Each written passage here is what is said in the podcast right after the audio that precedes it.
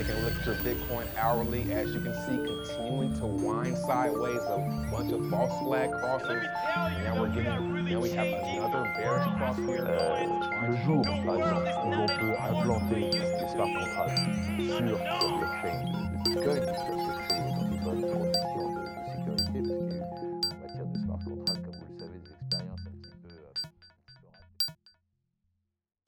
Bonjour à tous et bienvenue dans ce nouvel épisode du podcast du Coin. Euh, je suis Grégory Guittard du JDC et aujourd'hui je suis en compagnie de euh, Manuel euh, Valente, directeur analyse et recherche chez Coinhouse. Bonjour, merci. Manuel, est-ce que vous pourriez vous présenter succinctement? Donc, je m'appelle Manuel Valente, je suis quelqu'un qui vient du monde de la technologie, puisque j'étais développeur administrateur système.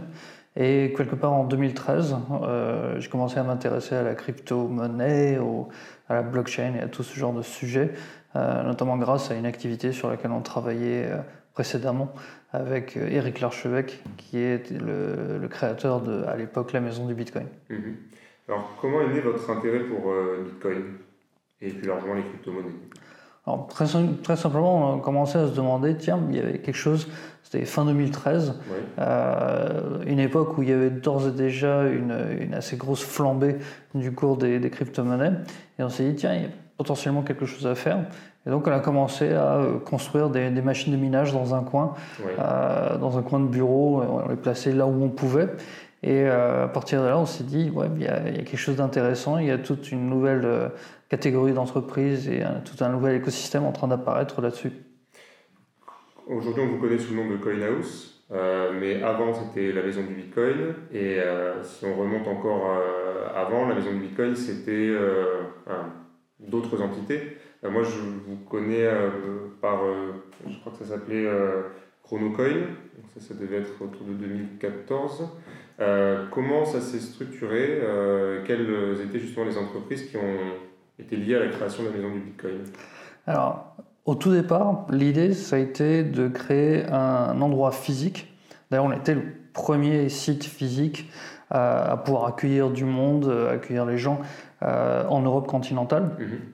avec l'idée de, de faire un, un lieu de rencontre, un lieu de partage d'informations, euh, où les gens pouvaient venir s'informer, où on pouvait faire des, euh, des conférences, des, des choses comme ça, où il y avait un espace pour que des entreprises puissent faire du coworking. Et ce qu'on a rapidement remarqué, c'est qu'il y avait un intérêt, c'est qu'il y avait une demande pour que des gens puissent effectuer des transactions en crypto-monnaie. Donc on a assez rapidement créé un bureau où les gens pouvaient venir physiquement pour pouvoir effectuer des transactions. Oui. Euh, et assez rapidement, parce qu'on avait d'autres activités, notamment on avait organisé des- un hackathon. Et euh, au cours de l'organisation de cet hackathon, on a commencé à rencontrer des entreprises, et, euh, et notamment deux entreprises, une qui s'appelait BT Chip et une qui s'appelait Chronocoin. Et ce qui est intéressant, c'est que bah, euh, l'alliance de ces trois entreprises, à l'époque donc la maison du Bitcoin, BT Chip et Chronocoin, a donné lieu à la création de l'entreprise Ledger. Oui. Euh, plus tard, l'entreprise Ledger s'est séparée de la maison du Bitcoin pour pouvoir continuer ses activités euh, en se focalisant spécifiquement sur la création de portefeuilles physiques.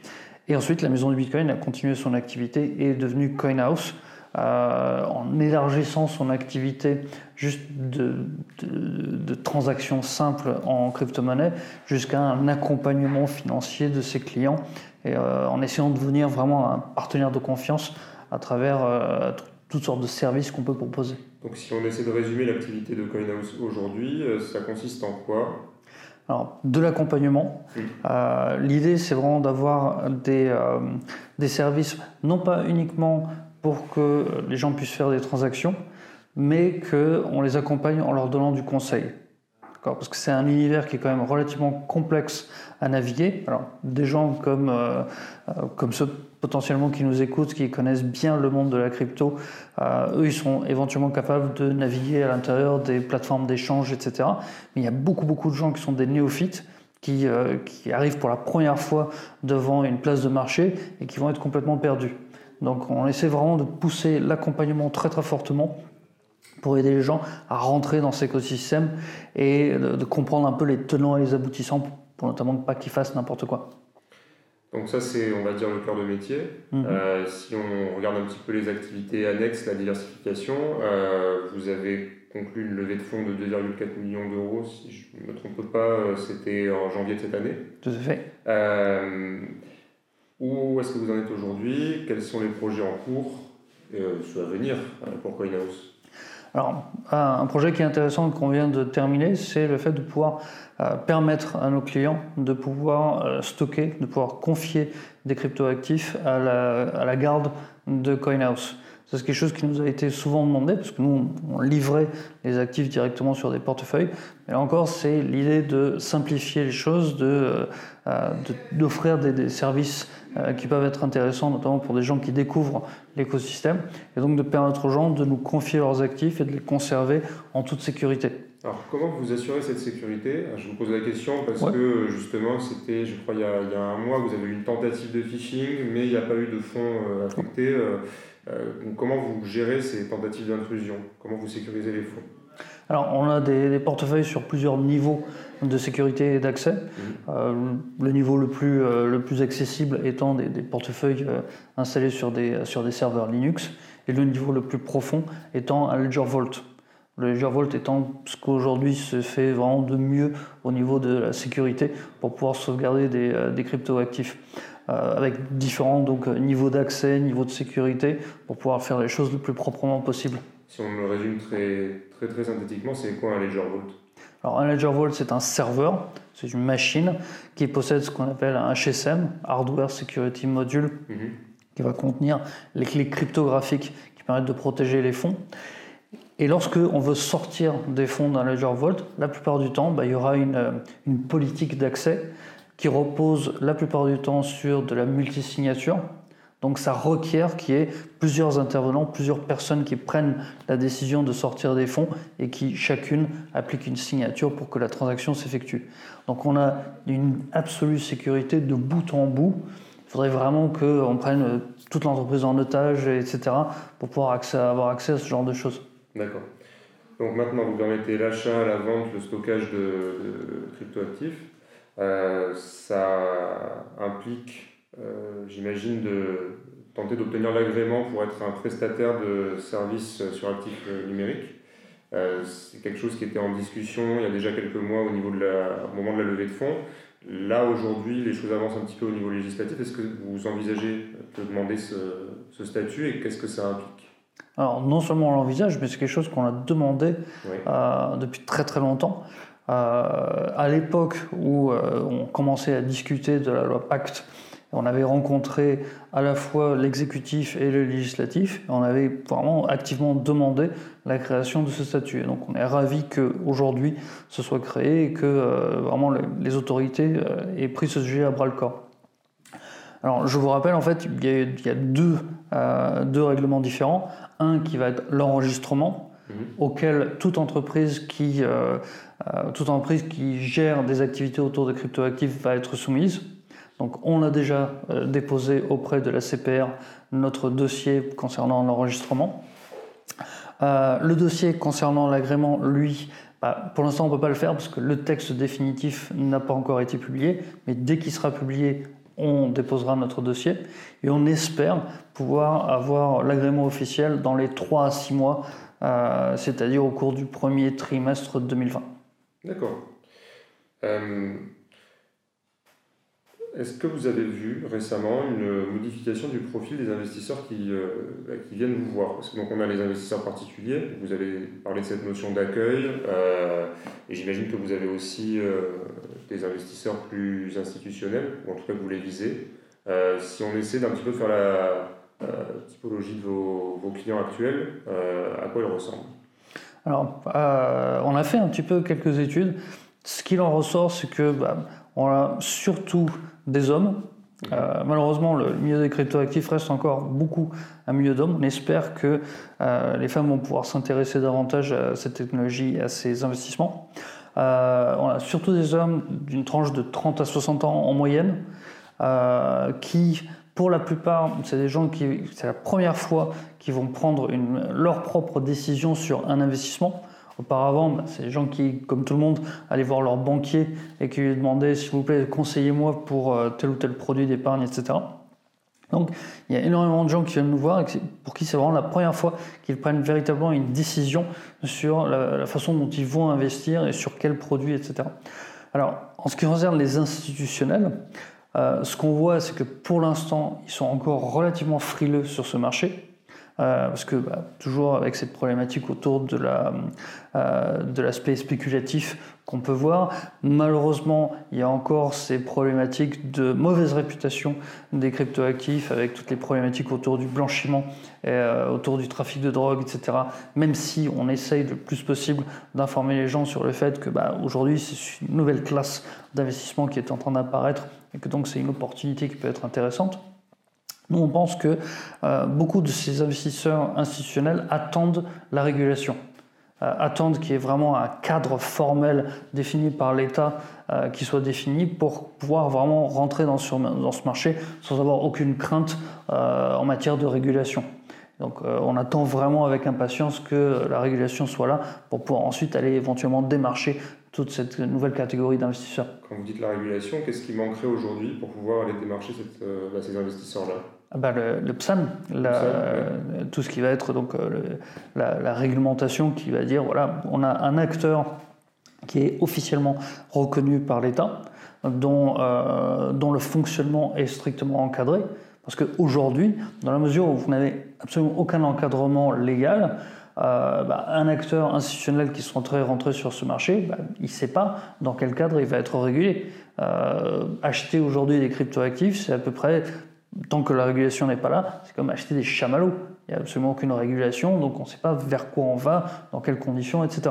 Pour nos auditeurs qui n'ont pas suivi les débats de la loi Pacte, euh, cet agrément-là, qu'est-ce que ça vous impose? Ça changera quoi pour vous? Alors, il y a des euh, obligations en termes euh, de ce qu'on appelle le KYC et l'AML. Mhm. KYC, c'est quel est le client, et l'AML, c'est d'où viennent les fonds. D'accord?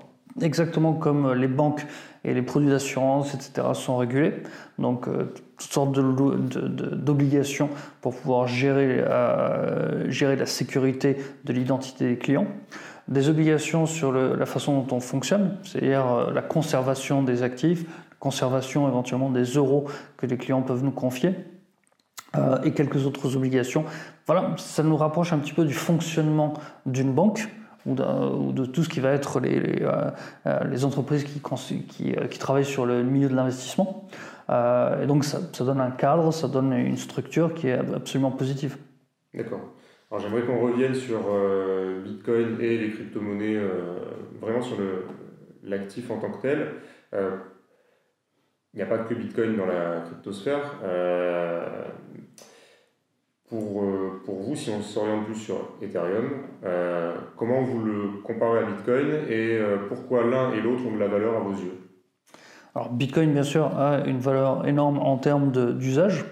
Euh, c'est la première crypto-monnaie à avoir été créée, c'est aujourd'hui la première en termes d'usage, en termes de valorisation, en termes d'intérêt médiatique, euh, financier, etc. Donc sa, valeur, elle est d'ores et déjà établie par euh, l'offre et la demande et la valeur qu'on lui donne en termes d'usage au quotidien.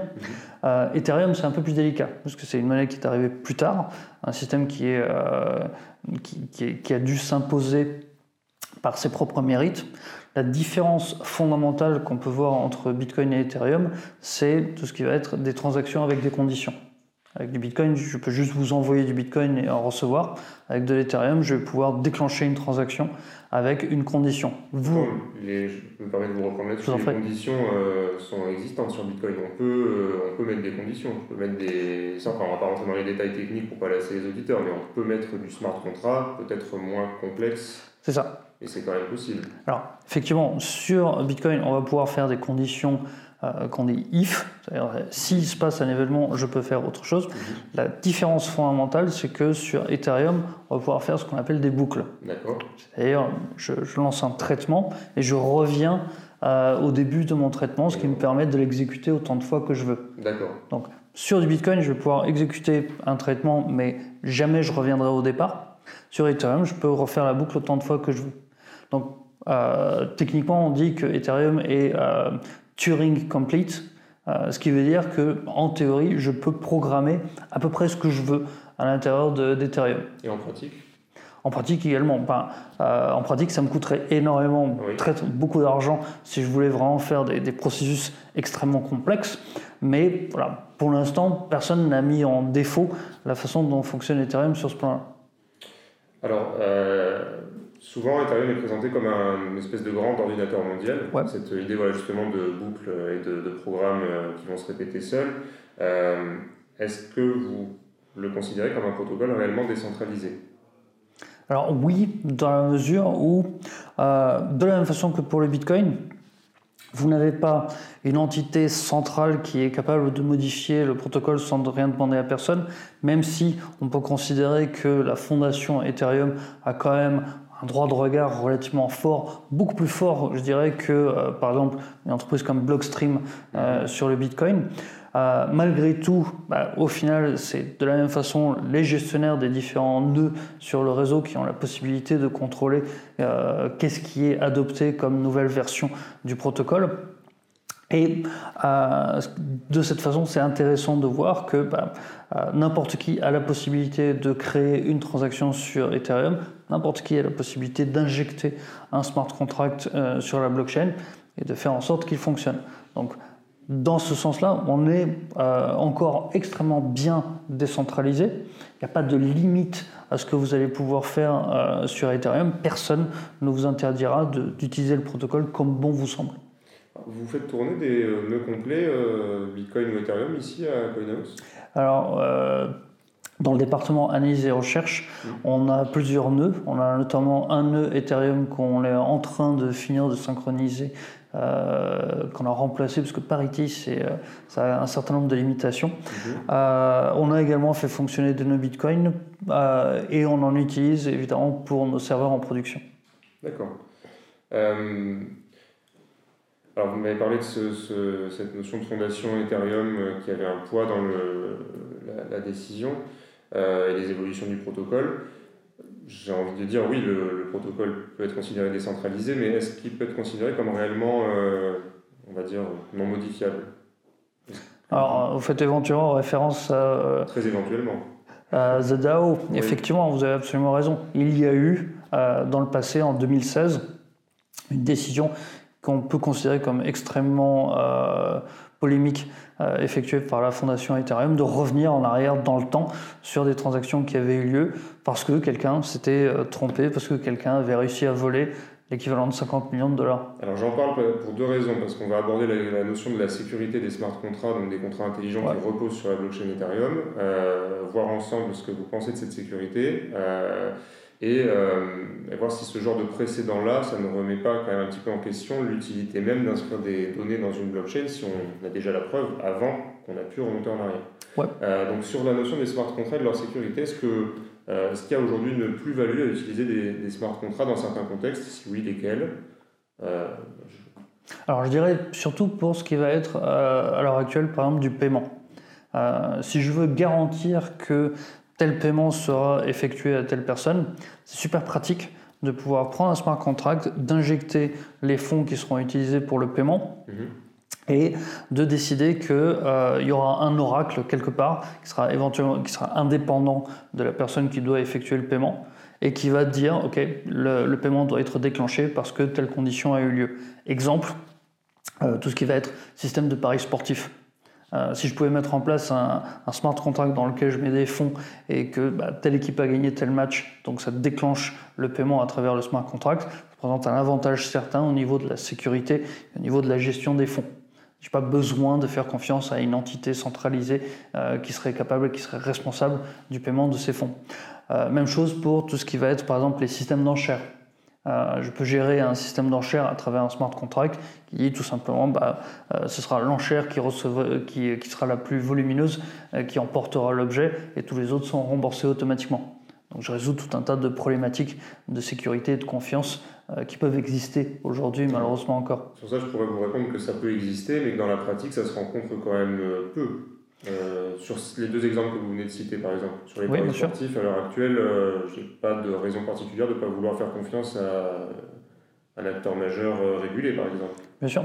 Alors, c'est la problématique de la centralisation versus la décentralisation. Mhm. Euh, on peut se dire, oui, bah, il y a des acteurs centralisés. Euh, la, la Banque Centrale Européenne, c'est un acteur reconnu, c'est un acteur régulé, c'est des gens à qui on peut faire absolument confiance Ouais. jusqu'au jour où on ne peut pas. Euh, et jusqu'au jour où on se dit, tiens, j'aimerais bien une alternative qui, elle, puisse être décentralisée. Bah, là, c'est à peu près les mêmes problématiques. On dit, bah oui, des acteurs auxquels on peut éventuellement faire confiance jusqu'au jour où euh, on ne peut pas, ou jusqu'au jour où on décide que volontairement, on préférera utiliser une technologie décentralisée pour tout un tas de raisons qui peuvent être philosophiques ou de confiance ou de sécurité. D'accord. Alors, euh, comment on fait le tri dans euh, ce qu'on pourrait appeler la fièvre blockchain bullshit, où tout un chacun arrive avec son projet et est déterminé à émettre un jeton sur Ethereum parce que c'est nécessaire d'émettre un jeton pour régler un problème qui n'existait pas ou alors Ouais. en trouver un. Euh, comment je, je peux me dire, oui, bah là, ce serait une utilisation euh, utile effectivement d'un protocole blockchain Alors moi j'aime bien citer euh, trois conditions. Mhm. Euh, les trois conditions qui nécessitent. Est-ce que vous avez besoin d'une blockchain pour votre projet? Donc euh, moi j'essaie de dire il y a trois conditions. La première, question, la première question à vous poser c'est est-ce qu'il y a un problème quelque part qui a besoin d'être décentralisé? Est-ce que j'identifie j'ai identifié un problème euh, où de la décentralisation pourrait apporter un avantage qui soit sécuritaire, de prix ou n'importe quoi. La deuxième question, c'est est-ce que votre solution que vous êtes en train d'implémenter va véritablement décentraliser le problème en question et lui apporter une solution décentralisée Ou est-ce que vous êtes juste en train de remplacer un acteur centralisé par votre propre euh, système de fonctionnement? Et la troisième condition, c'est comment est-ce que vous allez gagner de l'argent avec ça? Donc, si vous réussissez à répondre à ces trois conditions en même temps, là, oui, vous pouvez commencer à vous dire, ouais, je vais potentiellement utiliser une blockchain, je pourrais potentiellement utiliser de l'Ethereum pour déployer mon token, etc., etc. Si ces trois conditions ne sont pas remplies, bah, c'est juste du blockchain euh, washing euh, qui ne servira à rien et qui ira nulle part. Ça nous amène sur un autre sujet que je, je voulais aborder avec vous, c'est l'émergence de ce qu'on appelle la finance décentralisée, Ouais. euh, en mettant des, des beaux guillemets à décentraliser justement, parce qu'on a beaucoup de projets qui émergent en disant, euh, voilà, je, je vais me baser sur Ethereum, ça va me permettre d'avoir, pas seulement Ethereum, mais on va dire principalement Ethereum, je vais mettre mon jeton et je vais proposer des services financiers euh, divers, Là, ça peut être euh, du prêt, ça peut être euh, tout un tas d'autres choses dont on va parler. Est-ce que cette, euh, donc, euh, cette euh, DeFi, donc pour finance décentralisée, ça, ça répond à ces trois conditions? Pas forcément. Euh, Il y, a- il y a pas mal d'acteurs sur ce secteur qui prétendent être plus ou moins décentralisés alors que pas du tout. Le, le plus connu étant par exemple BlockFi, Mhm. Euh, BlockFi qui est une entreprise qui va vous promettre, euh, et qui le fait, hein, qui, qui va vous promettre de vous donner un, un revenu sur des fonds que vous leur prêtez, qui ensuite sont prêtés à d'autres entreprises, etc. Formidable, ça marche bien, mais vous êtes en train de faire confiance à un acteur qui est centralisé, vous êtes en train de faire l'équivalent de ce que fait le système bancaire classique. À l'inverse, vous avez des projets qui sont effectivement, eux, complètement décentralisés, complètement dans cette philosophie telle qu'on a pu la définir, le plus connu étant évidemment MakerDAO. Euh, MakerDAO, c'est un projet qui, si on regarde de, de bout en bout, euh, est décentralisé, fonctionne sur euh, ce principe de, euh, de pouvoir notamment gérer des, des investissements et euh, un système de prêt de façon décentralisée à travers des smart contracts et qui réussit à le faire correctement de bout en bout. Alors, c'est intéressant que vous veniez sur le sujet de MakerDAO. En quoi est-ce que vous trouvez qu'il est décentralisé suffisamment aujourd'hui? Alors, il y a la, l'idée, par exemple, il y a- il y, a plusieurs euh, types de frais qui sont euh, décidés. On va pourrait nommer le frais de stabilité qui est euh, soumis au vote. Ouais. Donc là-dessus, je vous rejoins. Euh, même si euh, on pourrait dire que souvent le vote se décide euh, en dernière minute avec euh, la plus grosse baleine qui arrive et dit voilà, finalement, euh, oui, non. Oui. Mais ça, encore, on est dans un milieu émergent, donc ça, ça s'explique. Euh, mais si on prend le cas de MakerDAO, on a quand même un conseil de, si je ne me trompe pas, 9 personnes dont on ne connaît pas euh, les identités en question euh, par sécurité, qui ont un pouvoir décisionnel assez fort sur ce qui est proposé. Alors, est-ce que c'est pas un petit peu antithétique avec cette notion de protocole décentralisé? Alors je dirais que effectivement l'évolution du protocole, elle, elle va éventuellement dé- dépendre d'un petit nombre de personnes, mais euh, une fois que les smart contracts sont déployés, une fois que vous utilisez un smart contract pour y déposer des fonds, etc., là vous n'avez plus personne qui a la possibilité d'intervenir dessus. Donc, si jamais il y avait des mauvaises décisions qui étaient prises sur ce plan-là, vous auriez toujours la possibilité de pouvoir éventuellement continuer à utiliser le protocole tel qu'il avait été défini auparavant ou de ne plus utiliser les nouvelles fonctionnalités ou les nouvelles conditions qui vous sont opposées. À partir du moment où, la seule, euh, le seul impact qui peut avoir lieu sur le smart contract, ce qu'on appelle les CDP tels qu'ils sont déployés, provient d'un vote démocratique au prorata du nombre de tokens, bon bah, on reste sur un modèle décentralisé. D'accord. Et alors, euh, quel genre d'avantage vous voyez à l'émergence de ce genre de service-là? Euh, si je prends MakerDAO, euh, même chose, on, peut, euh, on, a, on a quand même des frais qui sont parfois avantageux par rapport à la finance classique, mais parfois, selon la, variation du contexte, on peut même se demander pourquoi est-ce qu'on irait faire un prêt là-dessus. Dans quelle situation ça peut être utile? Alors, l'idée, c'est fondamentalement, c'est d'éviter de vendre vos, vos capitaux. Mhm. Si j'ai par exemple besoin d'effectuer un achat, mais que bah, j'ai un stock en Ethereum, je ne veux pas vendre l'Ethereum parce que je pense qu'à long terme, l'Ethereum euh, va croître en valeur, etc. Mais j'ai besoin d'effectuer un achat là tout de suite. Bah, je vais pouvoir déposer ces Ethereum à l'intérieur d'un smart contract, obtenir des fonds que je vais pouvoir utiliser pour, pour dépenser et pouvoir effectuer mon achat, mhm. et ensuite, plus tard, rembourser le prêt que j'aurais effectué. Ça, c'est déjà quelque chose de, vraiment pas mal, d'être vraiment intéressant. Euh, dans un contexte également euh, plus finance, je vais pouvoir déposer de l'Ether, obtenir donc ce qu'on appelle du DAI, l'actif qui est généré par les smart contracts de MakerDAO, et avec ce DAI, racheter encore des Ethers. Donc en gros, je suis en train de créer un effet levier sur mon stock d'Ether initial.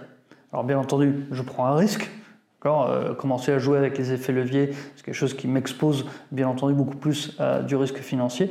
Mais si je le veux, si je le souhaite, bah, j'ai cette option de pouvoir le faire et de le faire encore une fois de façon complètement décentralisée. Alors, on a un autre point qu'on pourrait aborder, c'est la sécurité des smart contracts. Euh, est-ce que, est-ce qu'à l'heure actuelle, il y a une plus-value à utiliser des smart contracts en raison de la sécurité qui serait censée apporter? C'est difficile à dire. Euh, ce qu'on peut dire, c'est que l'informatique, en général, le développement informatique, c'est quelque chose qui est relativement fragile. Malheureusement, euh, on le voit tous les jours. Euh, il y a des bugs qui apparaissent partout, il y a des virus qui traînent de tous les côtés, etc. etc. donc, faire confiance à un smart contract, faire confiance à un bout de code informatique pour pouvoir y stocker des fonds, ça a éventuellement, évidemment, une partie de risque on prend un risque euh, en, mettant des fonds dans un smart contract, on prend un risque en espérant que ce smart contract n'aura pas d'erreur, même si on peut lire le smart contract en question, on n'est pas tous des informaticiens, on n'est pas tous des développeurs, donc on n'aura pas forcément la possibilité de voir s'il y a des bugs ou pas.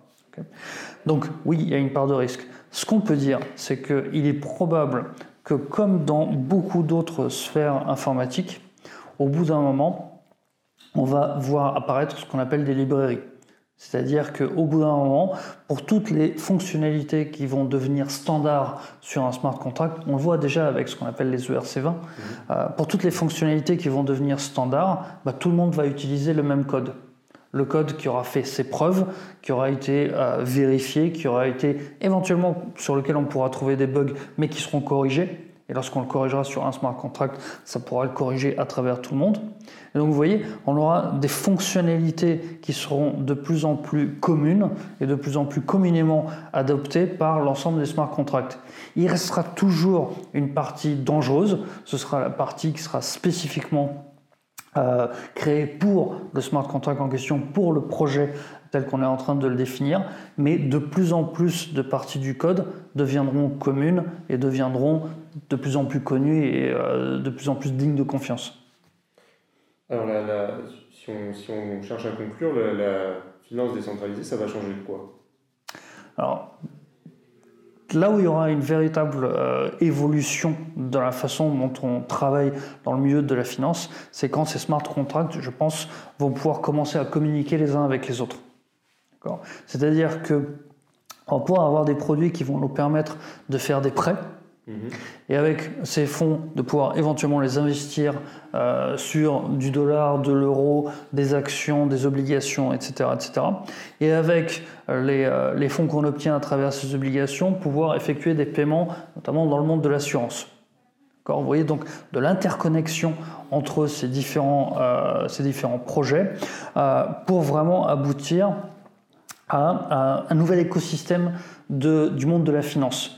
Là, on parle bien de la finance, euh, je veux dire la finance financière. On est là, dessus euh, tout à l'heure, vous avez évoqué, vous avez parlé d'Ethereum en tant que monnaie. Mhm. est-ce qu'il y a d'autres, est-ce que déjà vous considérez vraiment Ethereum comme une monnaie? C'est difficile à dire. Ethereum, on parle souvent du gaz euh, sur Ethereum. Euh, on peut considérer que l'Ether, c'est le carburant qui fait fonctionner Ethereum. Mhm. Alors, quelle valeur, quel, euh, quel, prix on peut lui attribuer? Bah, Au final, c'est potentiellement le prix qui est nécessaire pour faire fonctionner l'intégralité de l'écosystème. Oui, donc il y a une certaine valeur. C'est pas juste du c'est pas juste du vent, c'est pas juste quelque chose qui n'a aucun intérêt. Mhm. Euh, je dirais que la valeur de l'Ethereum, c'est ce qui est le, carburant nécessaire pour faire fonctionner le système. D'accord. Et alors, est-ce que vous voyez des euh, cas d'usage euh, en dehors de la finance à proprement parler oui, bah alors on, commence à voir apparaître des, applications qui sont intéressantes au niveau de la supply chain, par exemple. Vous voyez, l'idée de dire, vous avez un produit qui est fabriqué quelque part dans une usine en Chine, mhm qui est ensuite transféré sur un bateau, qui arrive à Rotterdam, qui passe dans un camion, etc., etc. Ce genre de choses. Donc un suivi complet de l'intégralité du cycle de vie d'un produit. Euh, bah, malheureusement, vous avez plein d'entreprises qui vont être sur cette chaîne, qui vont pas forcément être connectées les unes aux autres, euh, qui vont utiliser des systèmes différents, des bases de données différentes, etc. Donc là, l'idée, ce serait de pouvoir utiliser un système qui euh, est décentralisé, qui est accessible à tous et qui pourrait permettre que euh, chaque stock qui va être utilisé et qui va être transféré puisse passer de main en main, toujours à travers la blockchain. Donc on aurait un suivi de bout en bout du cycle de vie d'un produit de cette façon. C'est intéressant que vous l'abordiez. On a, je crois, Carrefour qui, euh, qui le propose déjà. mais je, j'avais discuté avec d'autres grands groupes qui réfléchissaient dans d'autres domaines que l'agroalimentaire. ce qu'on m'avait répondu, c'est qu'il y avait peu d'intérêt dans le sens où c'est très bien d'avoir un enregistrement euh, non modifiable des différents acteurs au fur et à mesure de la chaîne. Bon, euh, mais le problème, c'est qu'on tant qu'un acteur enregistre quelque chose de faux, tout ce que vous gagnez, c'est un faux enregistrement dans une chaîne non modifiable. Euh, du coup, si on reste sur ce domaine-là de la supply chain, quel intérêt il y a à utiliser Comment on peut mitiger, on va dire, ces risques et se servir d'Ethereum là-dessus? Alors, il y, a un exemple qui est, qui est relativement intéressant, c'est l'exemple de la blockchain du vin. Il y a des gens qui commencent à travailler sur ce genre de sujet et qui disaient, bah, euh, ok, bien sûr, moi je peux prendre euh, une bouteille de grand cru Ok, je mets une puce NFC derrière l'étiquette, hop, et je, cette, cette, puce NFC, c'est euh, un enregistrement sur la blockchain Ethereum, formidable, etc. Ok, qu'est-ce qui m'empêche de prendre cette magnifique bouteille de Grand Cru, de la vider dans une, dans une bouteille et de remplacer ça par une piquette que j'ai trouvée au supermarché? Mhm. Rien, absolument rien.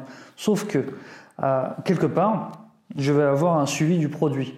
Et je vais dire, OK, au bout d'un moment, à la fin de la chaîne, je vais avoir un consommateur qui va prendre cette bouteille, qui va la goûter et qui va dire, mais ce vin est très très mauvais, je ne comprends pas, etc. Qui va essayer de remonter l'information. Et la façon dont le système fonctionne, c'est qu'on va pouvoir effectuer une traçabilité et dire attendez, tiens, c'est marrant, il y a 20 personnes qui viennent de se plaindre, et ces 20 personnes, euh, euh, euh, toutes les bouteilles de vin sont passées par tel ou tel intermédiaire. Mm-hmm parce que j'ai utilisé un enregistrement sur la blockchain qui va me permettre de pouvoir retrouver que tiens, c'est tel intermédiaire qui a traité ces, 20 bouteilles. Et là, je vais pouvoir aller voir cette personne et lui demander euh, comment est-ce que vous travaillez, est-ce que vous n'êtes pas en train de faire n'importe quoi? Donc vous voyez, ça garantit absolument pas, comme vous avez dit, que tout le monde, que tous les intermédiaires vont écrire la vérité sur la blockchain au cours de leur transfert, mais ça va permettre une traçabilité et qu'on puisse bien plus facilement retrouver lequel des intermédiaires a fait n'importe quoi si jamais il y a un problème. D'accord. Si je reprends l'exemple de Carrefour et que je, je, prends. J'en parle parce que je me rappelle que justement leur responsable avait euh, expliqué que c'était une bonne façon de lutter contre euh, certaines euh, crises. Dans le passé, par exemple, c'était la viande de, cheval, je crois.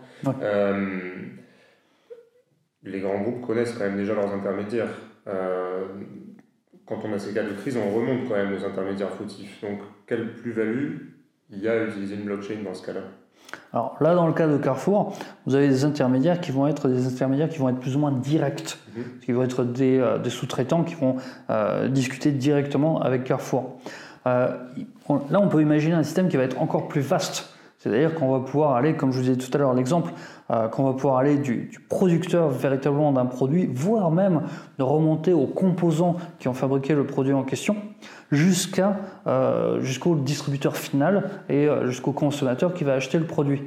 Donc, on est hors du, de ce que permet actuellement, par exemple, euh, une chaîne de fournisseurs classique mhm. où je ne connais que mes fournisseurs. Éventuellement, je peux leur demander quels sont leurs propres fournisseurs et ainsi de suite, mais je vais être rapidement limité. Si je pouvais avoir une blockchain sur laquelle je vais pouvoir stocker de l'information, même à, travers des acteurs qui ne se connaissent pas et qui n'ont absolument aucune relation commerciale les uns avec les autres, là, je vais pouvoir potentiellement gagner sur la richesse de l'information que je vais pouvoir obtenir. D'accord pour conclure, je vais revenir sur la, finance décentralisée pour en parler. Donc, vous m'avez parlé du MakerDAO, mais bon, il y a d'autres projets qui existent. Est-ce que c'est euh, un projet pour CoinHouse de proposer une exposition à ces produits-là euh, dans le futur? Potentiellement. Euh, nous, on veut absolument fournir un maximum de services à nos clients. Si on est capable de pouvoir aider nos clients et de leur fournir, par exemple, euh, un accès vers des produits qui restent encore relativement difficiles d'accès et relativement complexes à utiliser. Donc, si on est capable d'offrir à nos clients un accès vers des produits euh, autour de, la finance qui peuvent éventuellement leur rapporter euh, une plus-value sur leur investissement, bien sûr qu'on cherchera à le faire. Et euh, donc on travaille notamment avec le, département analyse et recherche à évaluer la façon dont fonctionnent ces différents produits pour pouvoir donner, donner cet accès à nos clients. D'accord. Bon bah écoutez Manuel, je vous remercie pour euh, votre temps et vos réponses. Avec plaisir. ça va être le moment de marquer la fin de notre épisode du podcast du Coin. je vous remercie encore et on se dit à une prochaine fois. Au revoir.